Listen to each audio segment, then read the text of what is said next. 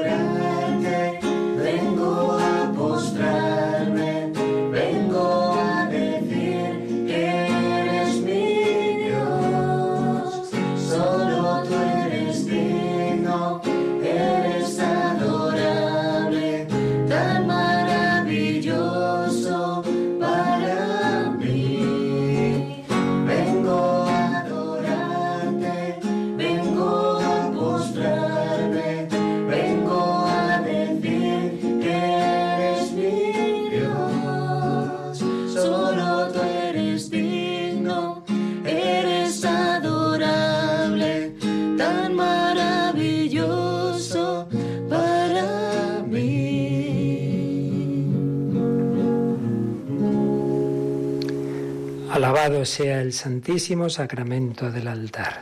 Sea por siempre bendito y alabado. Y a eso venimos a alabar, a adorar, a reconocer la verdad. La verdad es que Él lo es todo y nosotros no somos nada y por eso nos postramos, por eso lo adoramos, porque Él es nuestro principio y nuestro fin. Pero es que además, además de ser el que es, Yahvé, el Creador, además es el Redentor, es el que siendo Dios se ha hecho hombre, es el que ha muerto en la cruz, es el que una noche de jueves como esta estaba en Getsemaní. Y en esta víspera de primer viernes de mes, en esta semana de pasión, en este estar ya tocando la Semana Santa, queremos acompañar a Jesús, aquí expuesto en esta capillita de Radio María, pero unido a todos vosotros, allá donde estéis, en vuestras casas, también en capillas, sabemos de conventos que se unen a nosotros desde la capilla, en los hospitales, en la cama, en el coche, en el trabajo nocturno, todos con ese espíritu de adoración y de reparación, amar al amor no amado, amar por nosotros mismos que tantas veces no hemos amado y por los que no aman, no conocen, odian a Jesucristo. En este año centenario de Fátima vamos a recordar esas palabras que el ángel enseñó a los pastores, Señor, yo creo, te adoro, espero y amo, creo, te adoro, espero y amo. Y te pido perdón por los que no creen, no adoran, no esperan y no aman. Pues vamos nosotros a tener este momento, como siempre, primer momento de, de silencio, de caer en la cuenta delante de quien estamos. Estoy delante de alguien realmente presente que me mira y escucha porque me quiere. No estamos ante una idea, no estamos ante una reliquia, estamos ante Jesucristo vivo, de corazón palpitante, una humanidad gloriosa, resucitada. Jesús está resucitado, pero lleva las heridas de su pasión. Nos ha conquistado a precio de sangre. Lo dice San Pedro, habéis sido comprados no con oro o plata, sino a precio del Cordero Inocente, la sangre del Cordero Inocente que quita el pecado del mundo. Esta noche vamos a dar gracias y a pedir gracia con María para vivir bien la Semana Santa. Hacemos este primer momento de adoración, cada uno donde esté, que haga ese acto de fe en la presencia del Señor.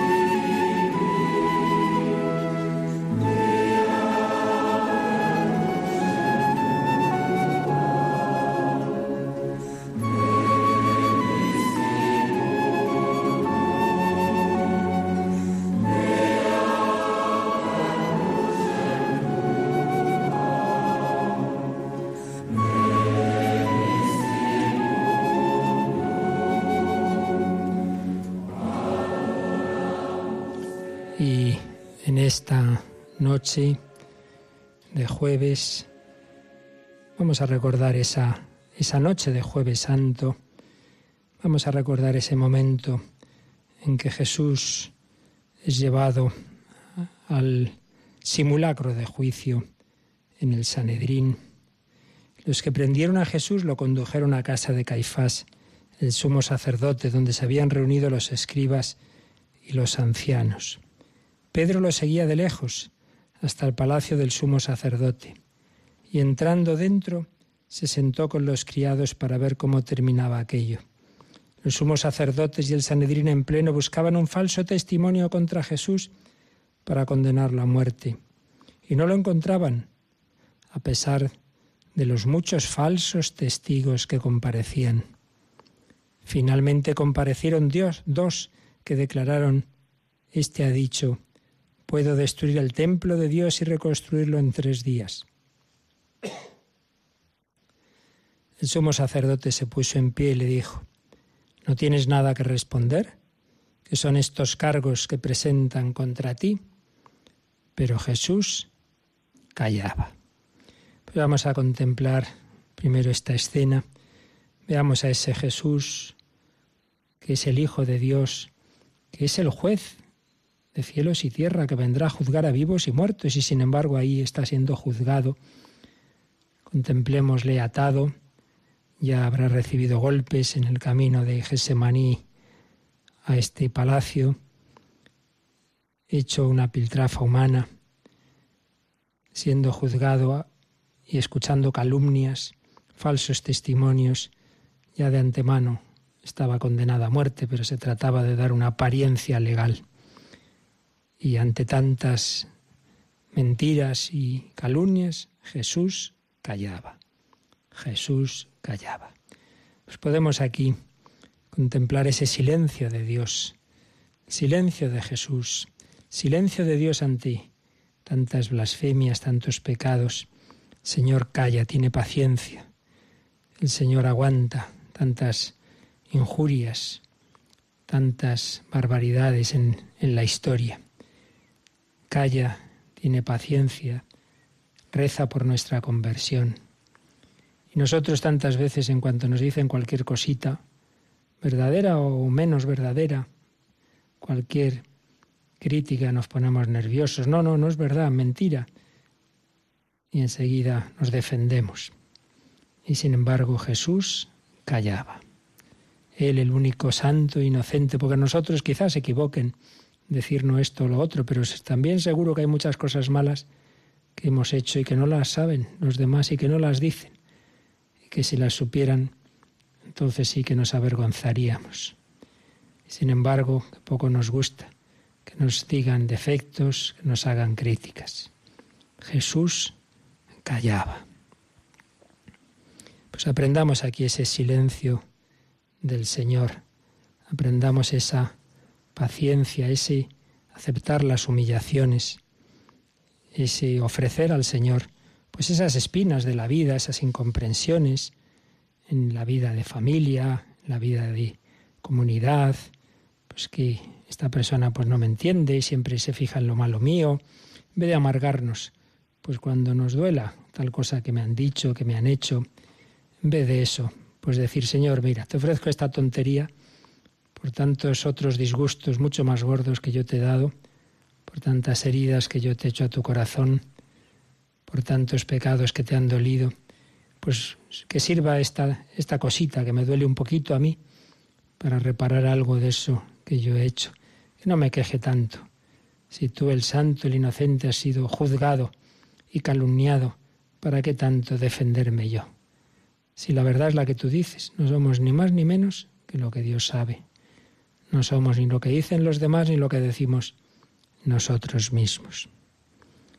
Y ante ese silencio de Jesús, desesperado ya el sumo sacerdote le dijo, Te conjuro por el Dios vivo a que nos digas si tú eres el Mesías, el Hijo de Dios. Jesús antes callaba, pero si la suprema autoridad religiosa de Israel le pregunta si es el Mesías, el Hijo de Dios, no puede callar y aunque sepa que eso le va a costar la muerte, responde, tú lo has dicho. Más aún, yo os digo, desde ahora veréis al Hijo del Hombre sentado a la derecha del poder y que viene sobre las nubes del cielo. No solo se declara Mesías, lo habían hecho otros, sino que se pone al nivel de Dios. Veréis al Hijo del Hombre sentado a la derecha del poder. Poder con mayúscula es una de las formas en que los judíos mm, se referían a Dios sin mencionarlo sentado a la derecha de Dios, es decir, pues igual que Dios, es el Hijo eterno, que viene sobre las nubes del cielo, viene del cielo, se está poniendo a ese nivel divino y por eso el sumo sacerdote rasgó sus vestiduras diciendo, ha blasfemado. Eso de que un hombre se haga Dios es blasfemia, claro. ¿Qué necesidad tenemos ya de testigos? Acabáis de oír la blasfemia. ¿Qué decidís? Es reo de muerte. Oigamos a la humanidad, no es el Sanedrín, somos todos, que decimos a Jesús, es reo de muerte. Quiero que Él está, esté muerto, no quiero que esté vivo alguien que me denuncie mis pecados. Muchas veces lo matamos así también nosotros porque si Él está vivo y Él me ve, no puedo hacer lo que me dé la gana sin que Él pueda mostrarme ese pecado de mi vida. Que Dios muera, como tantos pensadores modernos lo han pretendido. Dios ha muerto. Y lo hacemos nosotros cuando vivimos como si Dios no existiera como si estuviera muerto. Es reo de muerte. Entonces le escupieron a la cara y lo abofetearon y otros lo golpearon y le tapaban la cara y le decían, Haz de profeta, Mesías, dinos quién te ha pegado. Están jugando a la gallinita ciega con Jesús, le tapan los ojos y dinos quién te ha pegado. Pues veamos esta escena impresionante, aquel que vendrá sobre las nubes del cielo como rey de cielos y tierra, rodeado de sus santos ángeles, a juzgar a vivos y muertos. Y ahora lo vemos atado, golpeado, flagelado, tapado a la, la cara, insultado, escupido, ridiculizado. Se humilló hasta la muerte y muerte de cruz, jugando con él, como tantas veces nosotros jugamos con Dios, no nos tomamos la vida en serio, jugamos con el pecado, jugamos con los demás en los que está presente Jesús, pasamos de largo, ni miramos a la cara a ese pobre, a ese enfermo, a ese preso, a ese drogadito, a esa mujer herida por la vida. No le miramos o le despreciamos como despreciamos a Jesús. Saulo, Saulo, ¿por qué me persigues? Le escupieron, la bofetearon, lo golpearon. ¿Quién te ha pegado? Pues mirémonos ahí nosotros en nuestra vida tantas veces que hemos pegado a Jesús. Veamos ese cuerpo, ese cuerpo herido que en la Semana Santa vamos a adorar, vamos a celebrar esa pasión, esa muerte, pero empecemos ya contemplando y adorando ese cuerpo que se nos da en la comunión. Pidamos al Señor esa humildad, ese no aceptar, el que el no dejarnos llevar de esa soberbia que nos entra porque me hayan juzgado mal. Nunca te juzgarán tan mal como aquel que siendo el Hijo de Dios fue condenado como blasfemo. Jesús manso y humilde de corazón, haz nuestro corazón semejante al tuyo. Enséñanos a mirarte, amarte y adorar tu cuerpo herido.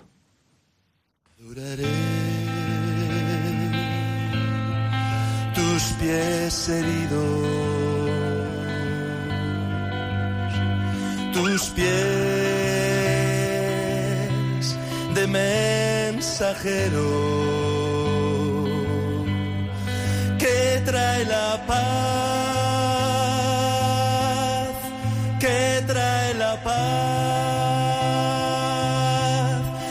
a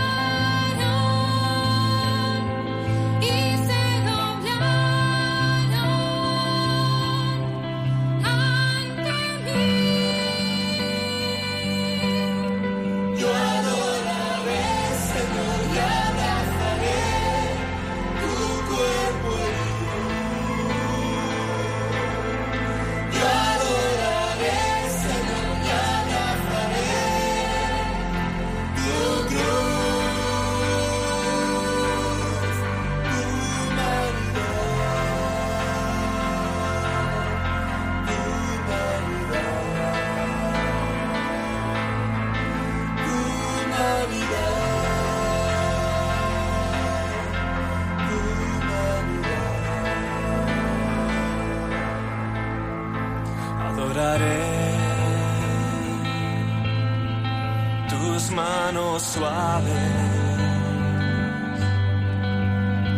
y las heridas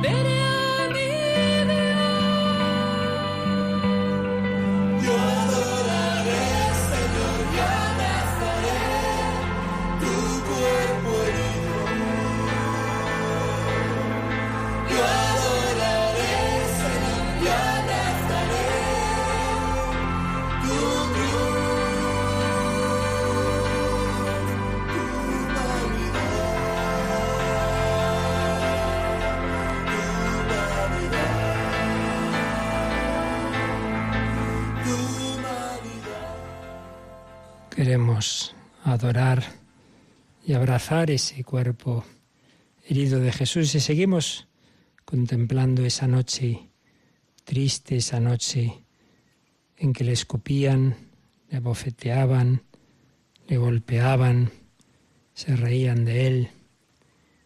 Pues veamos ahí nuestras frivolidades, jugamos con el Señor. La religión a veces para nosotros pues un adorno que viene bien a veces, algunos momentos, pero realmente nos interesan más otras cosas. El Señor no es el centro. Nos preocupa más perder otras amistades que la amistad con Jesucristo. Cuando vemos esas burlas, pues pensamos también en cuántas veces nosotros de alguna manera nos hemos burlado del Señor, porque hemos sido capaces de todo, con tal de pasarlo bien, de tener lo que nos gusta, y le escupían ese desprecio, como cuando, pues en el fondo nos importa poco o nada Jesucristo, cuando somos más amigos de cualquiera que de Él, cuando por cualquier excusa dejamos la Eucaristía, la confesión, la comunión, y ponemos basuras en lugar del Señor cuando hambreamos la felicidad de un rato de diversión, prolongamos la noche a ver si ocurre algo que llene mi vida, buscamos más dinero, buscamos más bienes materiales, no le queremos de rey, entonces preferimos ponerle a ese nivel, le escupimos, somos enemigos de la cruz, enemigos del dolor, y esos insultos que Jesús oye, pues eran las primeras blasfemias. Y después cuántos millones de blasfemias en, en 20 siglos. Pero quizá pues ninguno de los que me oís pues tenga esa terrible costumbre de blasfemar. Y sin embargo también de alguna manera hay blasfemias implícitas cuando con nuestra vida pues llamamos a Jesucristo inútil, no, no, no te necesito en mi vida o incómodo porque me resultas incómodo para que vienes como a fastidiarme. Llega el domingo y ala, hay que ir a misa y me apetecía hacer tal cosa y no puedo hacerla. Y de alguna manera estamos pues insultándole también al Señor. Le daban bofetadas Pues también cada pecado nuestro es una bofetada, es una ofensa a Dios. No, no lo olvidemos, que el pecado no es simplemente que hay una ley por ahí, como puede haber una norma de tráfico, no se aparca aquí, he aparcado, me ponen una multa, pero no es que yo haya querido ofender al señor alcalde, no, no tiene nada que ver. Y sin embargo, en el pecado es una ofensa a Dios, porque es como decirle, no me creo que lo que tú me mandas es para mi bien, no me fío de ti, voy a ser más feliz por otros caminos que, que haciendo tu voluntad. Todo pecado es una ofensa personal, es decirle al Señor, quítate de en medio, quiero hacer lo que me da la gana, quítate de mi vida, es esa bofetada que le damos también nosotros. Se divertían unos con otros esos, esos soldados, esos sayones. Quizás solos no lo harían, pero por hacerse el gracioso con los demás. Pues cuántas veces también nos pasa eso. Se pone de moda ofender a Cristo, se pone de moda conversaciones sucias o atacar a la iglesia, o, entonces unos con otros, y nos da vergüenza. Y yo como aquí voy a decir que yo soy católico, los respetos humanos. Y finalmente miramos que le taparon los ojos, le taparon los ojos. Juegan a la gallinita ciega. Pero podemos pensar aquí que en el fondo le tapaban los ojos porque no soportaban esa mirada. Se cuenta del Santo Padre Colbe, que cuando ya le habían metido en el búnker de la muerte, entraban cada día a recoger cadáveres, él fue el último en morir, cuando entraban los soldados de las SS, les miraba, una mirada profunda, y no podían resistir esa mirada, no podían, tenían que mirar a otro sitio, no podían resistir la mirada de un inocente, de un santo, de alguien que transmitía la mirada de Jesús y de María, una mirada profunda, como el cura de Ars miraba hasta el fondo del alma aquel impío que llegó a reírse de él y le miró. Le dijo, tenga usted compasión de su pobre alma. Y ese hombre se echó a llorar, se convirtió. Pues que no sería Jesucristo, que miraba con amor, en profundidad a cada hombre. No podían resistir esa mirada, esos ojos. Sus vidas quedaban al desnudo y no querían. Pues nosotros sí queremos mirar a Jesús y nos queremos dejar mirar por Él, por eso estamos aquí. No siento nada, no se me ocurre nada, no importa. Tú vas a la playa, estás al sol y aunque te pongas te duermas, pues la piel se broncea. Pues tú ponte aquí, aquí en tu parroquia, donde puedas, ante un sagrario. Si vas, yo te lo aseguro, seas quien seas. Si vas todos los días o con mucha frecuencia, pasas un ratito aunque sea, aunque sean diez minutos, todos los días, ante un sagrario, notarás que algo ocurre. Cambiará tu vida. Si no crees, descubrirás que ahí hay alguien. Descubrirás la fe. Si ya crees, será una fe mucho más viva, más profunda. Jesús dejará de ser una idea, será una persona viva, de corazón palpitante. Si ya llevas vida espiritual, esa vida se irá incrementando, el Señor cada vez estará más presente en tu vida. Déjate mirar por Jesús. Déjate mirar por esa mirada que también el Señor lanzó a Pedro poco después de sus negaciones. Cuando Jesús se lo había anunciado, me negarás, cantará el gallo y me habrás negado. Se dejó mirar por Jesús y saliendo fuera lloró amargamente. Si Judas hubiera esperado, si se hubiera dejado mirar por Jesús. Pues nosotros aquí estamos ante esa mirada, Cristo en la Eucaristía, le miramos. Decía Santa Teresa a sus monjas, no os preocupéis de que no se os ocurran ideas en la oración, simplemente mira que te mira. Mirad que os está mirando. Piénsalo ahora mismo. Jesús te está mirando. Y no es esa mirada que pensaba Sartre y otros ateos. No, no puede haber un Dios porque me mira con una mirada de juicio, de, de, de condena. No es verdad. Es mirada de misericordia, como la adúltera, como al buen ladrón. Hoy estarás conmigo en el paraíso. Pues vamos a dejarnos mirar por esa mirada que nadie más que Jesús tiene.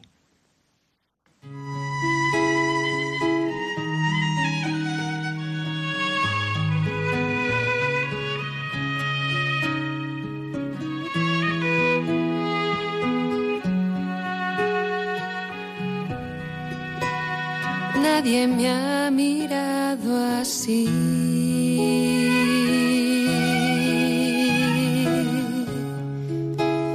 sin fijarse en mi miseria.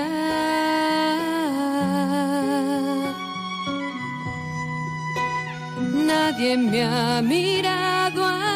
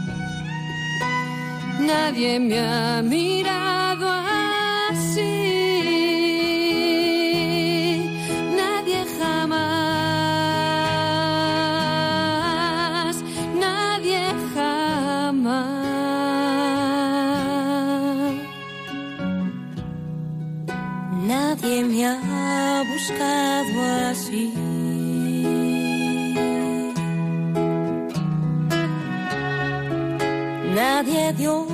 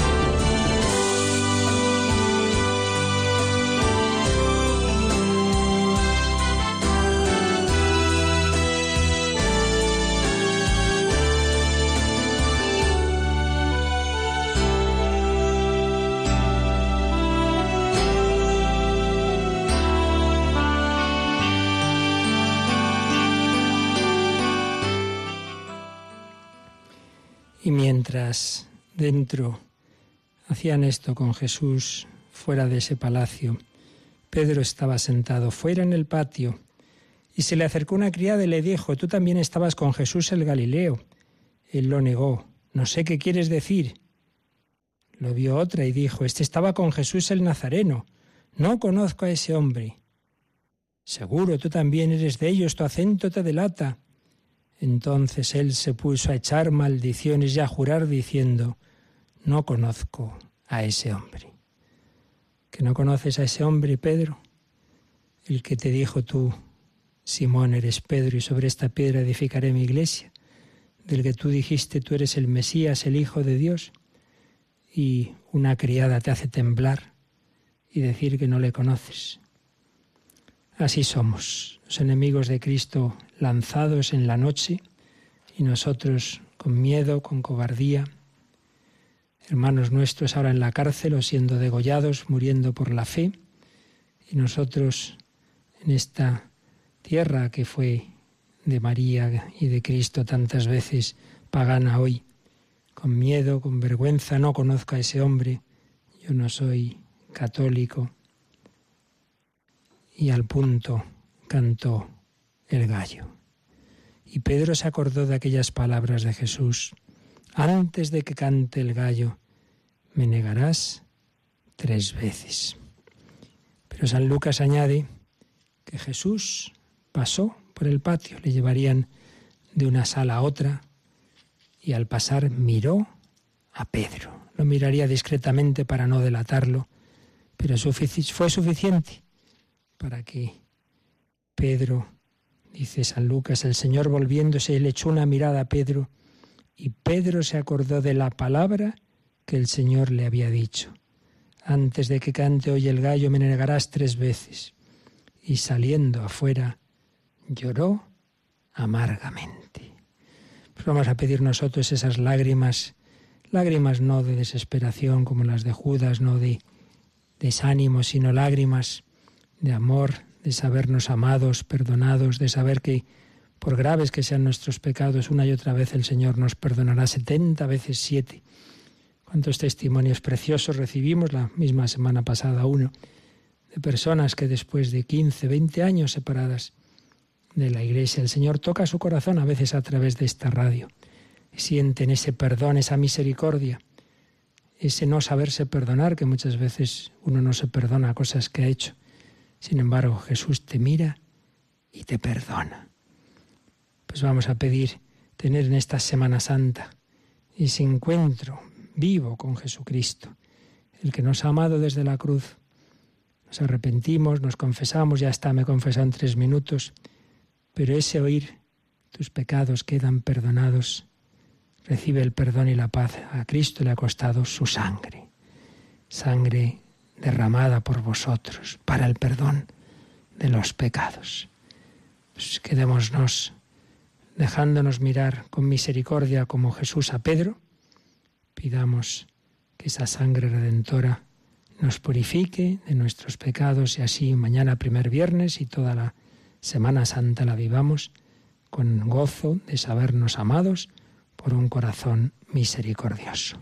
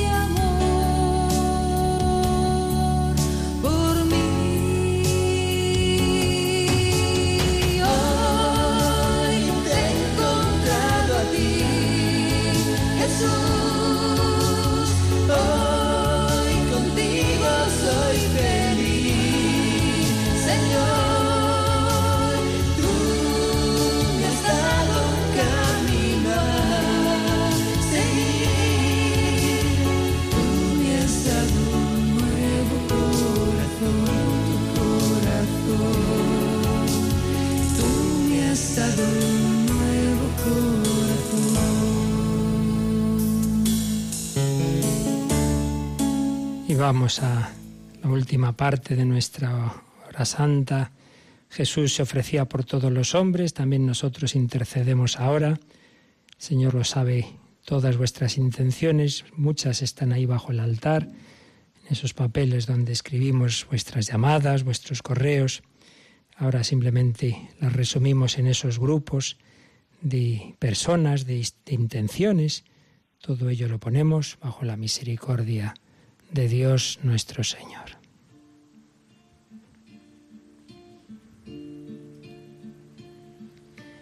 Las misericordias del Señor cada día cantaré.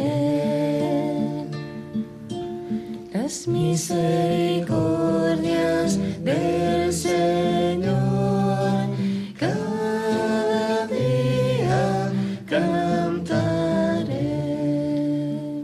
ante esa misericordia ponemos al Papa Francisco, sus intenciones, al Papa Emérito Benedicto XVI, que cumple en este mes 90 años de amor, de servicio a Cristo y a la Iglesia. Pedimos por todos los obispos, sacerdotes, religiosos, laicos, las vocaciones, los misioneros, los movimientos, los catequistas, pero muy especialmente los cristianos perseguidos y la conversión de sus perseguidores. Las misericordias del Señor cada día cantaré. Pedimos por las víctimas de los desastres naturales Perú, Colombia. Pedimos por las naciones en guerra, terrorismo, situaciones de tensión, Siria, Irak, Ucrania, China, Venezuela. Pero también pedimos la paz eterna de las almas del purgatorio, por la paz de los enfermos, agonizantes, deprimidos, los que se enfrentan a una cirugía, los niños enfermos, como Alex en el Niño Jesús.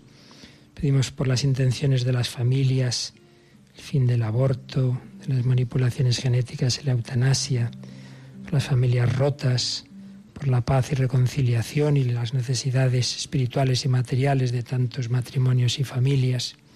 También siempre pedís por nosotros mismos, esta radio, los que lo hacen posible, los frutos de esta hora santa y de todos los programas de los que el Señor se sirve para dar tantas gracias, voluntarios, bienhechores, los ya fallecidos. Y también enviáis vuestras intenciones de acción de gracias por la misma Radio María, por sanaciones y conversiones, por los que han conseguido trabajo, por tantos favores recibidos gracias a la misericordia de Dios. Las misericordias del Señor cada día cantaré. Y de entre tantos centenares de peticiones, por poner algunos ejemplos, tenemos de Isabel, que da gracias a nuestra Madre, por su intercesión me ve bendecida, pide que el Señor conceda una frecuencia en Barcelona y en otros lugares donde no tenemos, por Venezuela, Colombia. Francisca pide la conversión de marido, hijos, suegro, otros familiares, ese hijo que vive con su novia, como tantas familias veis eso, o ese otro que está muy rebelde y se burla de mí. Y nos dice que escucha Radio María desde 2011, pensaba que ya no había esperanzas, que había mucho mal, pero la madre me rescató de la tristeza y me mostró que el mal sí hace mucho ruido, pero hay mucho bien también. Se unen a nosotros no solo las clarisas de Badajoz, también las trinitarias de Andújar. Rogamos tengan en cuenta nuestra comunidad, a los pobres que pasan por nuestra casa, a los jóvenes que buscan su primer trabajo. María Janet, quiero agradecerles porque al escucharlos cada día me he dado cuenta del amor infinito del Señor por nosotros y que realmente somos amados por Él y pide la conversión de su Hijo. Pues por todas estas intenciones y las que cada uno de vosotros lleváis en vuestro corazón, invocamos la misericordia del corazón de Cristo. Las misericordias del Señor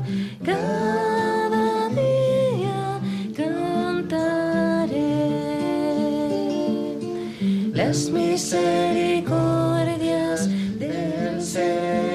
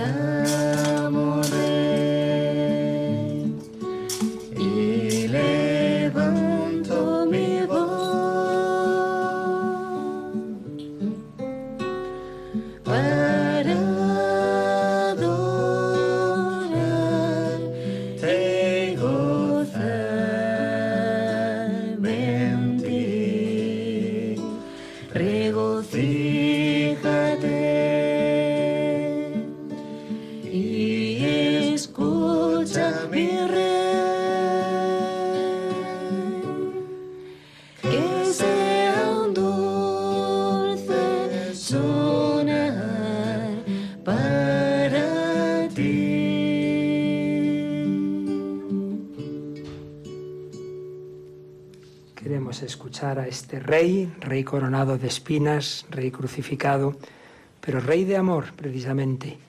Al acabar esta hora santa tendremos la meditación de ejercicios espirituales en que el Rey eterno nos va a llamar a seguirle. El que quiera seguirme, que cargue con su cruz y me siga. Pero donde esté yo estará mi servidor. Quien sirve a Cristo aquí en las dificultades de esta vida reinará con él en la gloria. Les diste el pan del cielo. Oremos.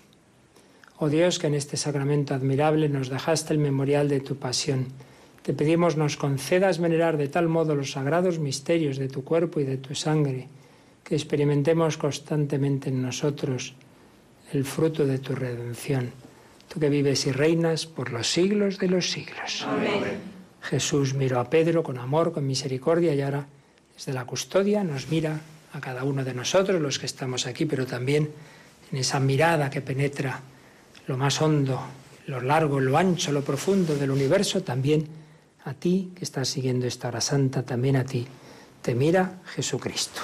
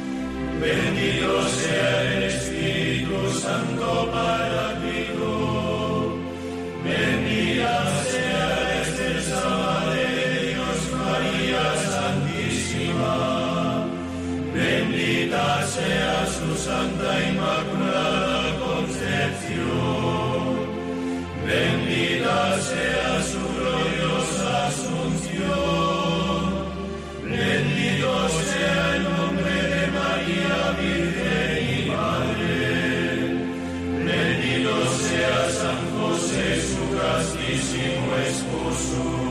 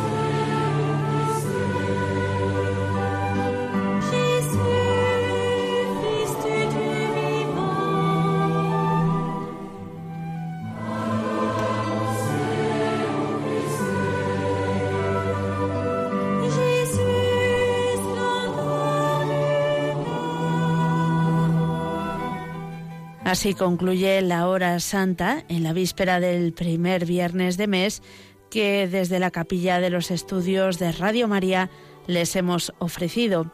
Les recordamos que hemos alterado el orden de la programación porque a continuación, ahora a las 11 de la noche, van a poder eh, escuchar una nueva meditación de los ejercicios espirituales.